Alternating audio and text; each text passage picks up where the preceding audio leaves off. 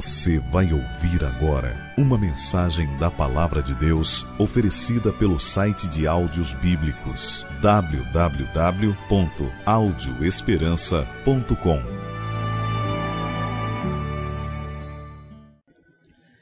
Nós começamos ontem a estudar a oração não respondida de Moisés. Nesta oportunidade, vamos, vamos analisar a segunda parte deste tema. A pergunta que é feita, que foi feita ontem e que será levantada hoje novamente para darmos continuidade à nossa compreensão desse assunto. A pergunta é: por que às vezes Deus diz não às nossas orações? A Bíblia apresenta várias orações não respondidas. Imagino que você pode se lembrar de algumas delas. Mencionamos ontem, por exemplo, a oração de Paulo, pedindo a Deus que tirasse o espinho na carne. E qual foi a resposta de Deus? Não. Às vezes Deus diz não às nossas orações. Existem várias dessas orações.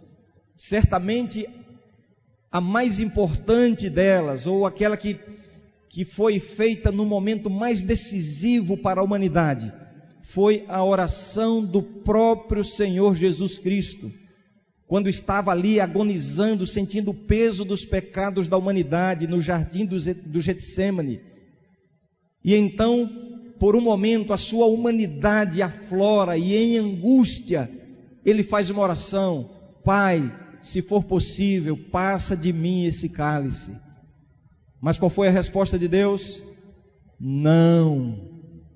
Até para Jesus, Deus uma vez disse não. E aí eu volto à pergunta que é a base da nossa, do nosso estudo neste final de semana. Por que às vezes Deus diz não às nossas orações? E estamos usando o texto, a experiência de Moisés em sua oração para entrar em Canaã. E eu quero convidá-los para uma vez mais lermos esta oração. E como já chamamos a atenção no tema anterior, é surpreendente a forma como Deus respondeu a Moisés. Deus não disse apenas não. Deus foi duro com Moisés. E é o que nós vamos ver aqui agora. Vamos ler Deuteronômio capítulo 3, verso 23 em diante, a oração não respondida de Moisés. O texto diz: também eu, nesse tempo, implorei graça ao Senhor, dizendo: Ó Senhor, passaste a mostrar ao teu servo a tua grandeza e a tua poderosa mão. Porque que Deus há nos céus ou na terra que possa fazer segundo as tuas obras, segundo os teus poderosos feitos? Rogo-te que me deixes passar, para que eu veja esta boa terra que está além do Jordão esta boa região montanhosa e o Líbano. Porém, o Senhor indignou-se muito contra mim por vossa causa e não me ouviu. Antes me disse: Basta, não me fales mais nisto.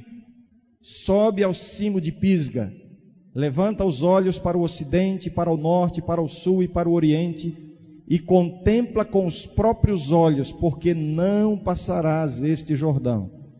Dá ordens a Josué e anima-o e fortalece-o, porque ele passará adiante deste povo e o fará possuir a terra que tu apenas verás. Como foi difícil para Moisés esta resposta de Deus. Como é difícil para nós receber o não de Deus. Especialmente quando se trata de um assunto muito importante. Entrar na terra prometida naquela ocasião era a coisa mais importante na vida de Moisés. Não havia outra coisa que ele desejasse mais do que entrar na terra prometida. Então ele entra diante da presença de Deus e pede a Deus uma coisa realmente muito importante. É por isso que certamente foi muito difícil para Moisés receber o não de Deus. Como é difícil quando nós buscamos uma benção, quando se trata de algo realmente importante para nós, e Deus diz não.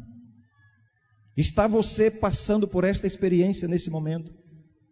Você está buscando uma benção, um milagre, algo que é muito importante para a sua vida, para a sua família, as soluções para um problema grave, uma doença, um projeto para o futuro, algo que realmente é importante.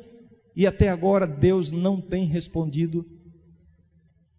Aí a pergunta que está sendo levantada: por que às vezes Deus diz não às nossas orações?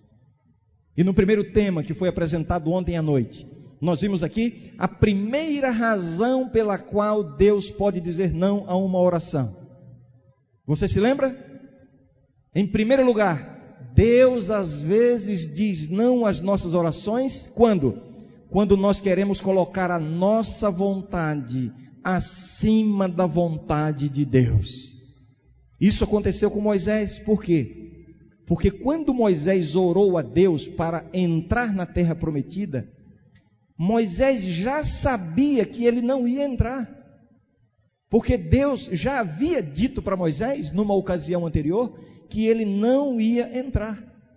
E agora, já conhecendo a vontade de Deus, Moisés ora pedindo uma coisa que, na verdade, Deus já havia dito que não ia dar. Às vezes, Deus diz não às nossas orações quando nós cometemos este equívoco, este engano, de pensar que a oração é um meio para mudar o coração de Deus. Às vezes pensamos ou usamos a oração como uma ferramenta para convencer Deus a fazer o que eu quero. Eis a razão porque às vezes Deus diz não às nossas orações. E ontem nós vimos que o objetivo da oração não é este. O objetivo da oração não é mudar o coração de Deus, é mudar o meu coração. O objetivo da oração não é fazer Deus mudar de ideia, o objetivo da oração é preparar o meu coração para receber a bênção de Deus de acordo com a vontade de Deus. Neste momento eu quero dividir com vocês a segunda razão pela qual às vezes Deus diz não às nossas orações. E eu quero que você analise a sua vida. Se você está lutando com Deus por uma oração não atendida, verifique agora, reflita, para ver se, quem sabe, a razão não é esta que eu vou apresentar. Deus às vezes diz não às nossas orações, quando nós menosprezamos a gravidade do pecado. Deu para entender? Quando nós minimizamos, quando nós lidamos com o pecado como se o pecado não fosse grave.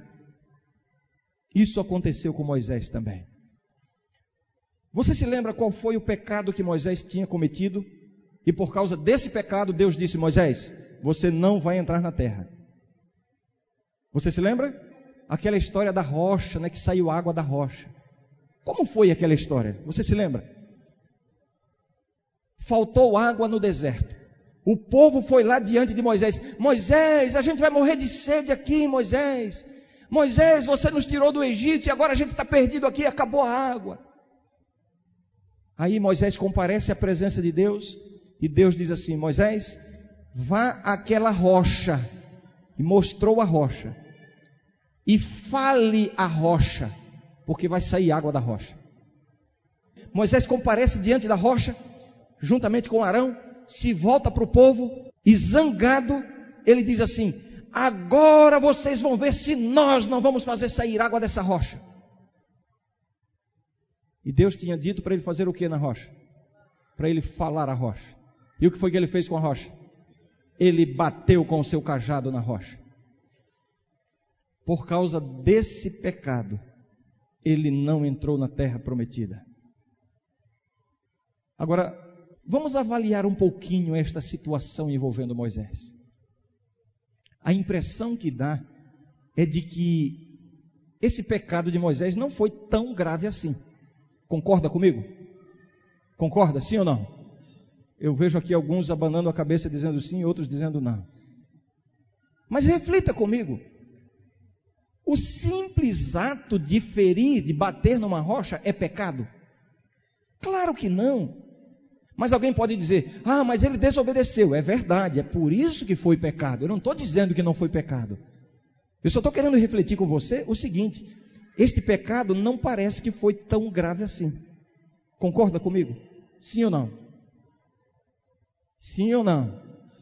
E eu vejo as opiniões divididas, mas a maioria está concordando comigo. Esses que estão dizendo não, eu sei por que é. Sabe o que é? É que nós temos a tendência de aumentar o pecado dos outros. É só porque o pecado foi de Moisés, então foi grave. A gente olha para o pecado dos outros com uma lente de aumento, mas os nossos próprios pecados a gente, é a gente analisa de forma diferente. Mas para convencer esses que estão dizendo que o pecado de Moisés foi tão grave, vejamos alguns argumentos aqui. Em primeiro lugar, não existe nenhum mandamento de Deus que diga assim: não ferirás a rocha. Não tem. Então, não existe nenhuma implicação moral. Está vendo aí que o pecado de Moisés não foi tão grave assim? Concordam comigo? Sim ou não? Não escutei mais nenhum não ainda. Tem alguém dizendo não ainda? Não. Está dizendo não ainda? Então, agora, para fechar sua boca aí, meu irmão, para você parar de falar mal do pecado dos outros. E eu vou fazer a pergunta agora: se alguém está na dúvida se o pecado de Moisés foi grave ou não, a pergunta é a seguinte: saiu água da rocha ou não saiu?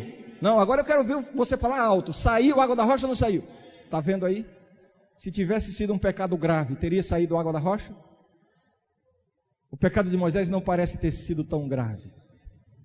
Meus queridos, olhem para mim aqui agora. Olhem para mim. O que eu estou fazendo aqui na frente? É uma demonstração de como é fácil defender o pecado. Vocês viram? Não é fácil defender o pecado? Só que a gente não faz isso com o pecado dos outros, como eu estou fazendo com o caso de Moisés. Mas nós somos especialistas em defender o nosso próprio pecado. Esse é o problema. Nós somos habilidosos, nós temos uma, uma agucidade mental um raciocínio que acaba nos convencendo de que o pecado que está na minha vida não é tão grave assim. Este é o problema. Aquele gesto de Moisés em ferir a rocha, de fato, aparentemente não foi nada grave. Foi uma coisa simples. Mas é isto que nós temos que aprender. É isto que nós temos que colocar em nossa mente o pecado sempre é muito grave. Ah, mas a gente sempre arruma uma desculpa para minimizar a gravidade do pecado. E como eu disse, a gente faz isso não é com o pecado dos outros. Nós fazemos isso com o nosso próprio pecado. Quer ver um argumento que a gente usa em nosso raciocínio para minimizar o pecado? O indivíduo está vivendo um pecado consciente na vida, ele sabe que está errado, mas aí ele pensa assim: ah, é verdade, eu tenho um pecado, mas Deus conhece o meu coração. Ele sabe que logo, logo eu vou mudar isso na minha vida. Logo, logo? Há quanto tempo você está convivendo com esse pecado, esperando esse logo, logo? Isso nada mais é do que um raciocínio diabólico para continuar no pecado, como se o pecado não fosse grave. Sabe como é que você tem que imaginar o pecado? Você tem que imaginar o pecado como uma bomba que está na sua mão com o pavio aceso. Segure uma bomba com o pavio aceso. E eu quero ver se você vai pensar assim: ah, eu estou com essa bomba aqui, mas logo, logo eu vou abandonar. Você vai fazer isso? Mas às vezes você faz isso. Porque o pecado é uma bomba que destrói a nossa vida espiritual. Outro raciocínio que às vezes nós usamos, como se o pecado não fosse grave, né? Ah, eu estou em pecado, é verdade, eu tenho pecado na minha vida, mas olha o pecado do fulano, olha aquela outra lá, olha aquele outro lá. O pecado deles é muito maior do que o meu. E aí você começa a aumentar o pecado na vida dos outros, repito o mesmo pensamento. Isto nada mais é do que um raciocínio diabólico para convencer você de que o seu pecado não é grave. Meus queridos, coloque isso na sua mente e no seu coração. O pecado é muito grave. Com pecado não se brinca. O pecado é uma bomba que destrói. Moisés cometeu um pecado. E agora, por causa desse pecado, Deus tinha dito: Moisés, você não vai entrar na terra. E então agora Moisés comparece à presença de Deus e diz assim: Senhor, tu és um Deus poderoso, tu já fizeste tanta coisa. Ele nem toca no assunto do pecado dele. Ele muda o pensamento. Você já não fez isso também? Está com um pecado na vida e na hora de orar, muda de assunto. Fala de tudo, menos do pecado. Por quê? Porque você não quer largar o pecado. Senhor, deixa eu entrar. Qual foi a resposta de Deus? Cala a boca, Moisés, não toque nesse assunto. É como se Deus estivesse dizendo assim: Moisés, você não entendeu que o seu pecado foi grave? Não toque nesse assunto. Olha, você pode até olhar, mas você não vai entrar. Com pecado não se brinca. Todo pecado é grave diante de Deus. Você sabe qual é o grande problema do pecado? Você sabe? É que o pecado interfere nos planos maravilhosos que Deus tem para a sua vida. É isso que o pecado faz. Deus tem coisas extraordinárias para você. Você não pode imaginar as coisas lindas que Deus está preparando, tem preparado para a sua vida aqui. Não é só na eternidade, não.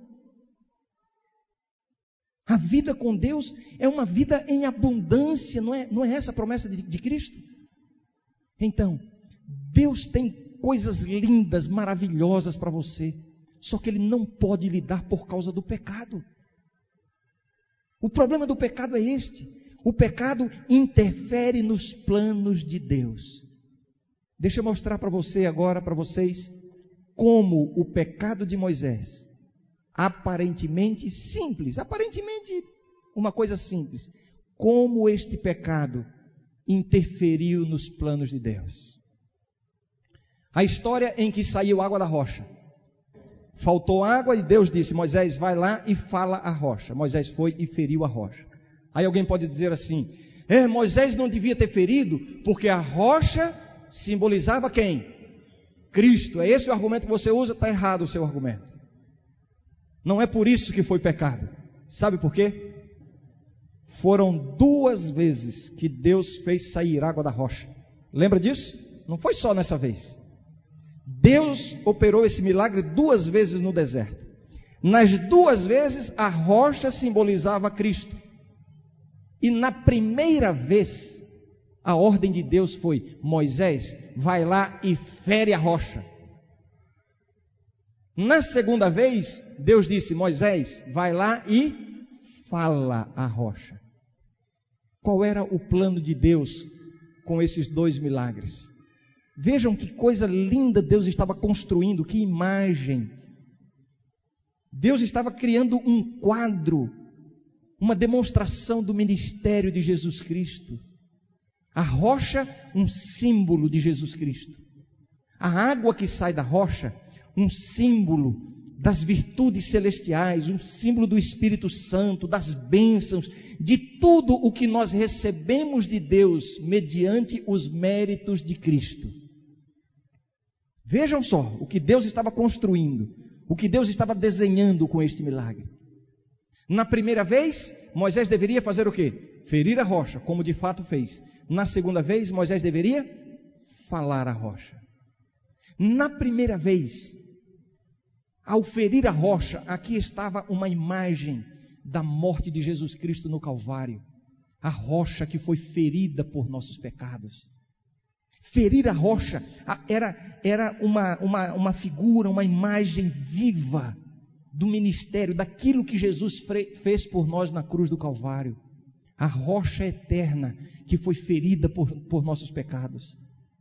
Na segunda vez, Moisés deveria falar a rocha, por quê? Porque a morte de Cristo foi suficiente. A rocha não precisaria ser ferida de novo. A morte de Cristo já fez o pagamento completo por nossos pecados. Agora, se você quiser receber a água viva do céu, você não precisa ferir a rocha de novo. Você só precisa fazer o quê? Falar a rocha. Ferir a rocha, Jesus Cristo na cruz do Calvário. Falar a rocha, Jesus Cristo no santuário celestial intercedendo por nós. Uma imagem belíssima. Mas aí o que foi que aconteceu? O pecado de Moisés. Tão simples, né? Não, não foi nada demais. Foi só dar uma pancadinha na rocha. Eu acho que Deus exagerou na punição.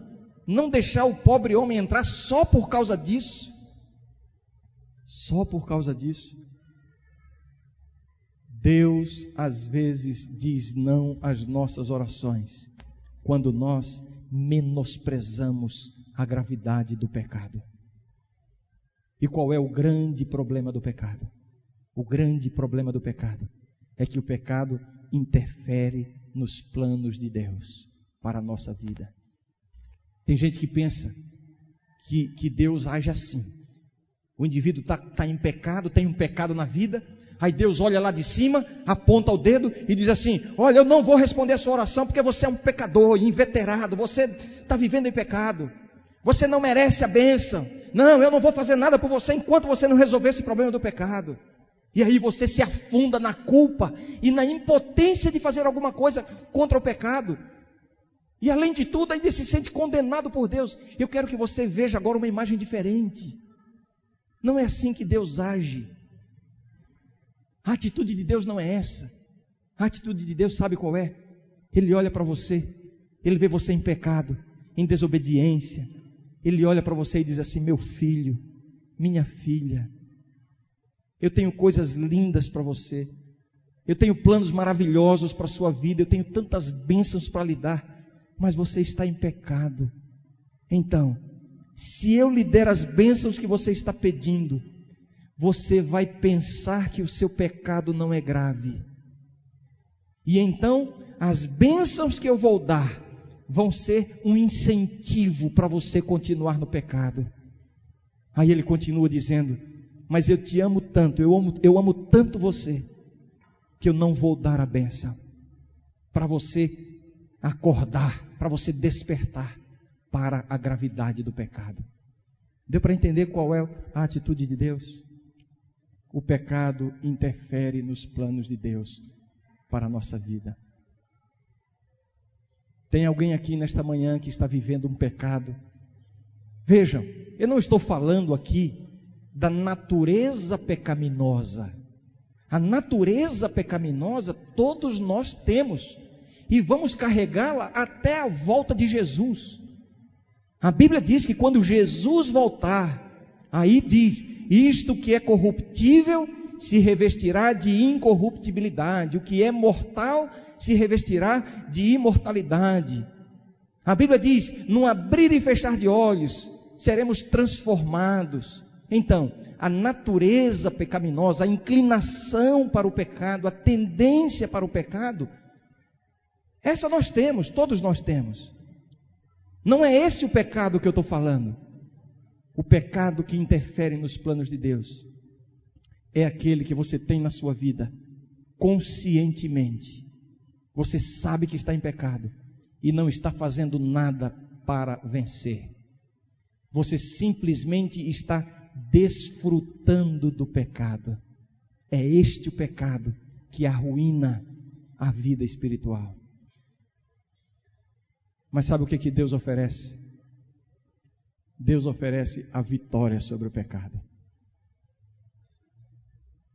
Deus tem planos maravilhosos para a sua vida. Se você está em pecado, Ele não vai poder realizar os planos que Ele tem para você mas Ele está lhe oferecendo a vitória sobre o pecado. Você não gostaria de resolver esse problema agora? Você não gostaria de resolver o problema do pecado na sua vida neste momento?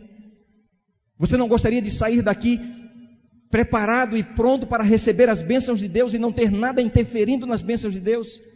Deus está oferecendo a vitória sobre todo o pecado.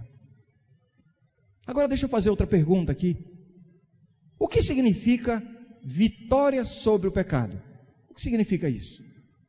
Tem gente que lida com o pecado apenas na base do perdão de Deus. O indivíduo comete o pecado, se torna culpado, vai à presença de Deus e diz: Senhor, eu cometi um erro, me perdoa. E confessa com sinceridade, em contrição, e sai dali o quê? Sai dali perdoado. Porque a Bíblia diz: se confessarmos os nossos pecados, Ele é fiel e justo para nos perdoar os pecados e nos purificar de toda a injustiça. Então, tem gente que se limita a isso. E infelizmente, a vida de muitos cristãos se resume a isto: pecar, pedir perdão. Pecar, pedir perdão. Eu pergunto: isso não é um sofrimento? Não é uma tormenta? Você não tem sossego? Você pede perdão, fica tranquilo porque foi perdoado, mas daí a pouco você está cometendo o mesmo pecado de novo, aí vem a culpa, vem a tristeza, o peso de consciência, e você vai a Deus, pede perdão e fica nessa coisa de levanta e cai, levanta e cai, levanta e cai. É isso que você quer para você? Não é esta a vitória sobre o pecado. Então, este é um conceito errado. A vitória sobre o pecado envolve muito mais do que isso. Outra coisa que a gente tem que entender aqui Muitos encaram a vitória sobre o pecado como sendo resistência às tentações. E eu não teria medo de errar, porque como pastor eu converso com muitas pessoas, muitas pessoas me procuram, e a gente acaba detectando isso, um conceito que prevalece provavelmente na maioria dos cristãos, de que a vitória sobre o pecado é simplesmente ter poder para resistir à tentação. Deixa eu tentar ilustrar isso aqui. Imagine dois jovens que viviam no mundo, nas festas, nas, nos prazeres do mundo, aproveitando o que o mundo oferece. Os dois conhecem o Evangelho, vêm para a igreja, se convertem, experimentam uma conversão genuína, entregam o coração a Jesus, são batizados e agora são membros da igreja. E estão lá, ambos sinceros, ambos mudaram de vida, largaram aquelas coisas do mundo, estão vivendo agora na igreja, ambos se dedicando às coisas de Deus. Muito bem. Agora imagine a seguinte cena: num sábado à noite, um deles vai andando na rua e passa em frente a uma boate. Aquela boate que ele frequentava quando vivia no mundo. E quando ele vai passando em frente à boate, ele ouve os sons, a música. Ele percebe pelas brechas e pelos vidros as luzes. Ele observa aqueles jovens, moças e rapazes bonitos, moças bonitas, rapazes bonitos, todos ali sorrindo, brincando, se divertindo. E então ele sente uma vontade tremenda de entrar. Aquele sentimento que ele tinha no passado volta, vem ao seu coração. E ele então se dirige à porta da boate para entrar. E enquanto ele está andando, ele pensa assim: não, meu Deus, eu não posso. Eu agora, eu sou um cristão, eu não posso. Eu larguei isso. Vira as costas e vai embora. Mas de repente ele pensa assim: puxa, eu estou com tanta vontade de entrar. E ele volta de novo. Agora eu vou entrar. Quando vai chegando, ele: meu Deus, eu não posso fazer isso. Me ajuda. Senhor, eu não posso cair nessa tentação. Vira as costas e volta de novo. Daí a pouco ele se volta e lá vai ele de novo. E ele fica nesse conflito. Entra, não entra, se aproxima, se afasta. Senhor, me ajuda, me dá a vitória sobre essa tentação. Passa meia hora nesse conflito, nessa luta. Finalmente, ele consegue vencer a tentação e vai embora e não entra na boate. Venceu.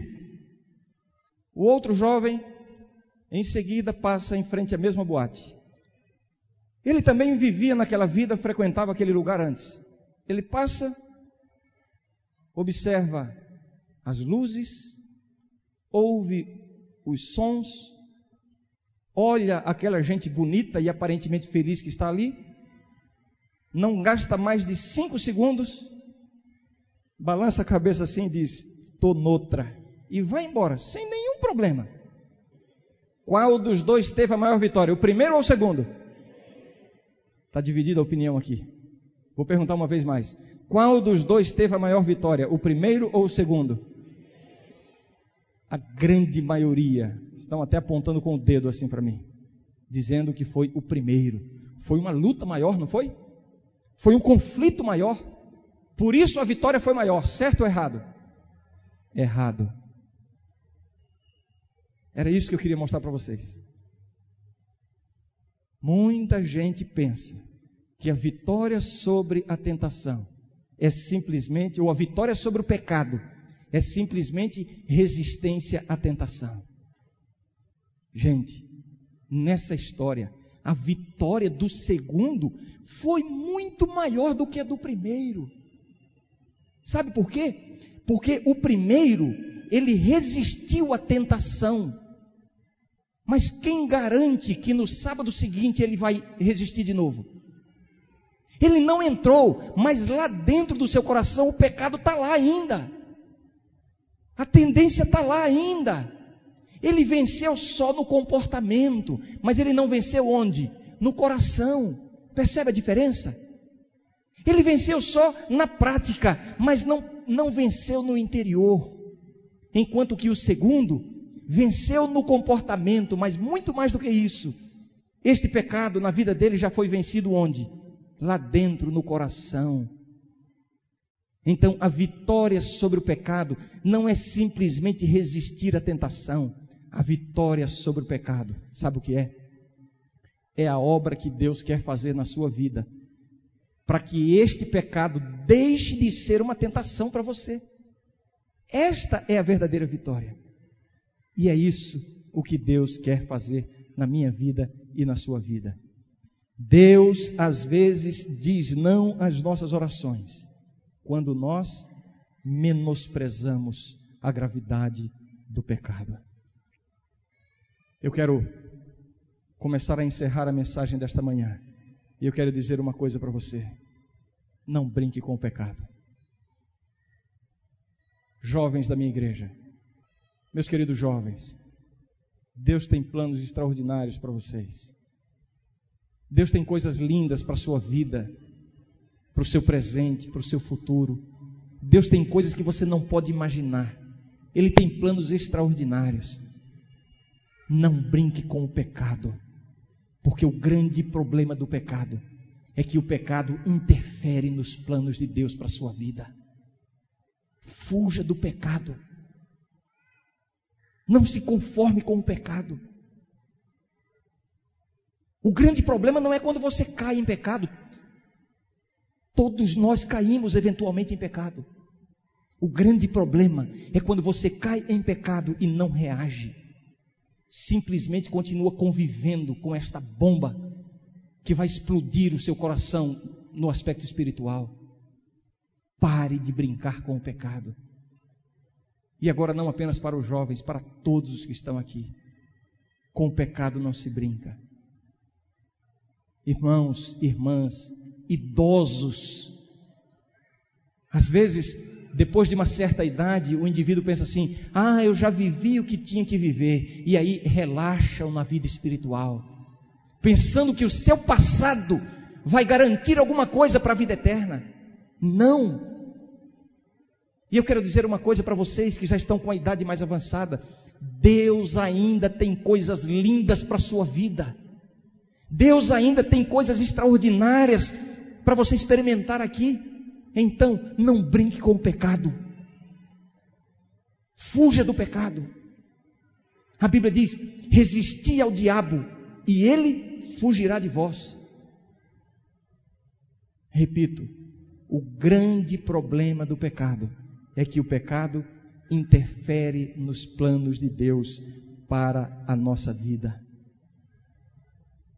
Moisés disse: Senhor, deixa eu entrar na terra. Deus disse não.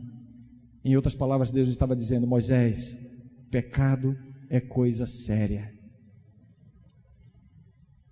Mas eu queria que você saísse daqui com a seguinte mensagem: Deus pode lhe dar a vitória. Deus pode transformar o seu coração. Deus pode transformar a sua vida. E aqui está a maravilha da graça de Deus. Não existe pecado tão grande que Deus não possa remover. Não existe tentação tão forte que Deus não possa tirar da sua vida. Você só tem que permitir que Jesus entre no seu coração e deixe que ele faça a obra. É uma ilusão quando nós mesmos começamos a lutar contra o pecado com as nossas próprias forças. Nós só descobrimos que não temos força suficiente. Mas quando Jesus entra no nosso coração, quando nós deixamos Jesus tomar conta da nossa vida, Ele vai operar coisas que você não imagina. Eu quero fazer um convite nesta manhã. Aquela pessoa que está aqui em nosso meio, que está precisando tomar uma decisão ao lado de Jesus nesta manhã e dizer assim: Senhor, eu preciso de poder para vencer o pecado.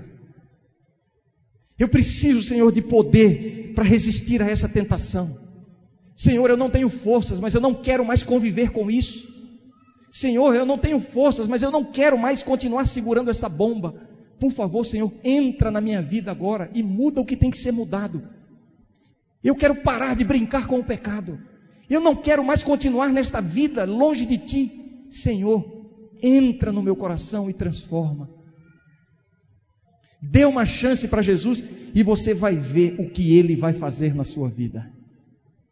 Eu quero convidar que você tome essa decisão ao lado de Cristo nesta manhã. A Melissa vai cantar um hino. Você está sendo convidado agora a tomar essa decisão de colocar a sua vida nas mãos de Deus e pedir o poder para vencer o pecado e a tentação. Abrir o seu coração para Jesus. Você vai tomar essa decisão levantando do lugar onde você está e vindo aqui à frente. Você só vai precisar levantar do lugar onde você está e vir aqui à frente durante este hino que a Melissa vai cantar. Mas eu quero perguntar: quem é a primeira pessoa que vai levantar e vai vir aqui à frente? Pode levantar, pode vir aqui à frente. Pode vir. Vocês que estão lá na arquibancada, não deixe que a distância impeça que você receba, receba esta bênção. Encontre um corredor, passe aí pelos alambrados e venha aqui à frente receber esta bênção. Entregue o seu coração a Jesus e deixe que Ele mude a sua vida hoje. Venha aqui à frente. Eu sei de alguém que para mim é tão especial, porque criou o ser humano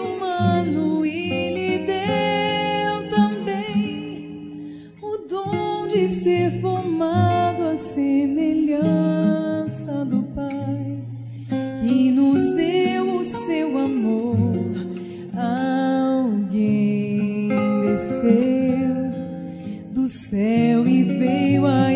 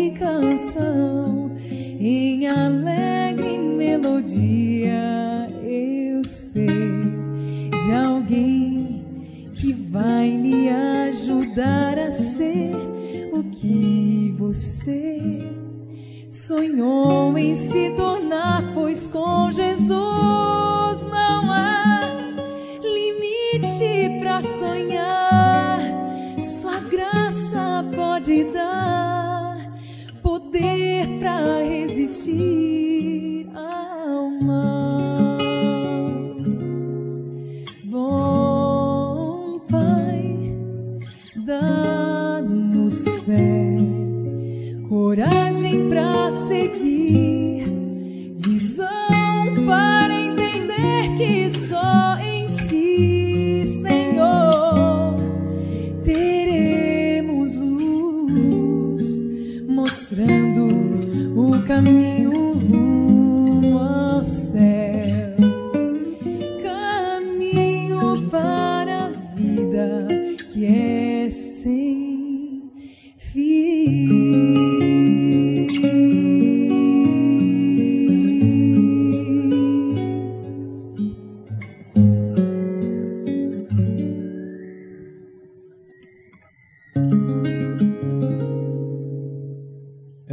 emocionante ver tantas pessoas tomando essa decisão tão importante na sua vida.